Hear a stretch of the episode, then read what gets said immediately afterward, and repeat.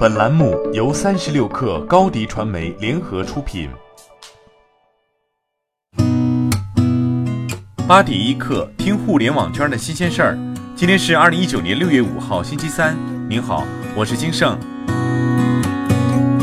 三十六氪从多个信源处独家获悉，启明创投内部高层近期发生人员大震荡，主管合伙人甘建平已确定将离开，并计划筹建新的投资基金。成立于二零零六年的启明创投是行业内的明星基金，LP 口中的国内超级头部投资机构，投出的知名企业包括小米、哔哩哔哩、美团点评、美图、知乎等。而甘建平本人早年曾供职于凯雷投资，对携程的投资是他早年代表项目。三十六氪独家报道，启明创投大震荡发布后，启明创投发布官方回应，主管合伙人甘建平将在短暂的过渡期后正式离任。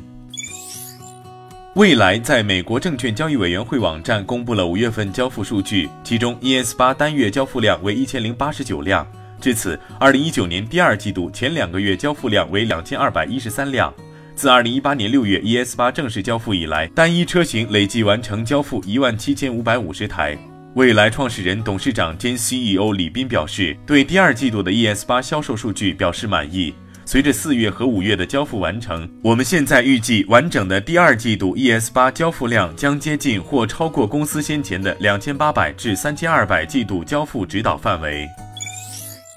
领英于二零一五年针对中国本土市场打造的职场社交 App 赤兔发布站内信，称赤兔将于今年七月三十一号正式下线。领英方面表示，领英内部曾有两个团队分别负责 LinkedIn 领英 App 和赤兔 App 的开发和运营。在我们决定把重心放在 LinkedIn 领英 App 的持续优化及升级后，两个团队进行了合并。赤兔用户可自行登录赤兔账号，对自己的资料和内容下载保存到本地。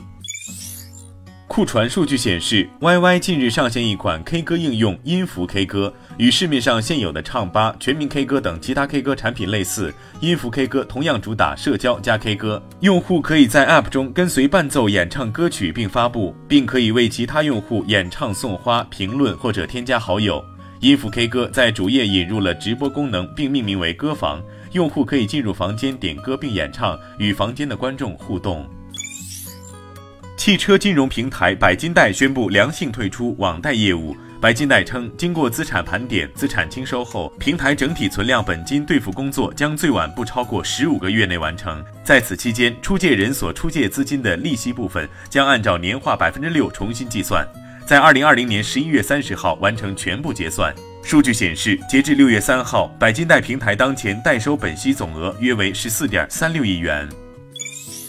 据彭博社报道，自2010年来，特斯拉通过向通用汽车和菲亚特克莱斯勒等竞争对手出售联邦温室气体排放额度，创造了近20亿美元的收入。多年来，特斯拉通过向其他需要抵消污染汽车销售的汽车制造商出售温室气体排放额度来增加收入。在此之前，这类交易在很大程度上都是保密的。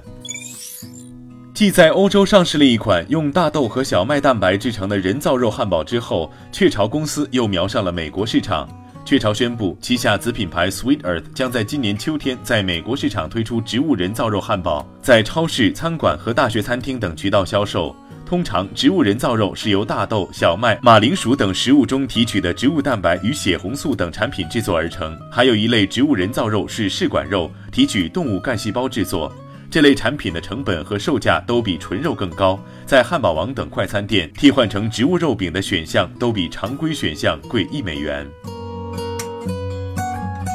八点一刻，今日言论：高价中标巴菲特午宴资格的 Tron 创始人孙宇晨说：“我一直以来都是巴菲特价值投资的信仰者，也是加密货币的信仰者，两者是可以统一的。”孙宇晨将巴菲特之所以不看好比特币和加密货币的原因归结为没有找到正确了解加密货币的人。他表示，希望通过竞拍午宴为巴菲特介绍比特币诞生至今十年来加密货币行业的变化，并变成巴菲特在区块链领域最好的朋友。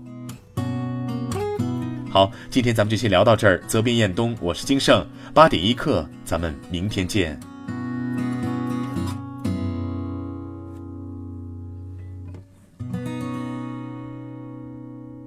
欢迎添加小课微信，微信 ID 是 s u p e r 三六 k 二 super 三十六课，加入我们的课友群。一起交流成长吧。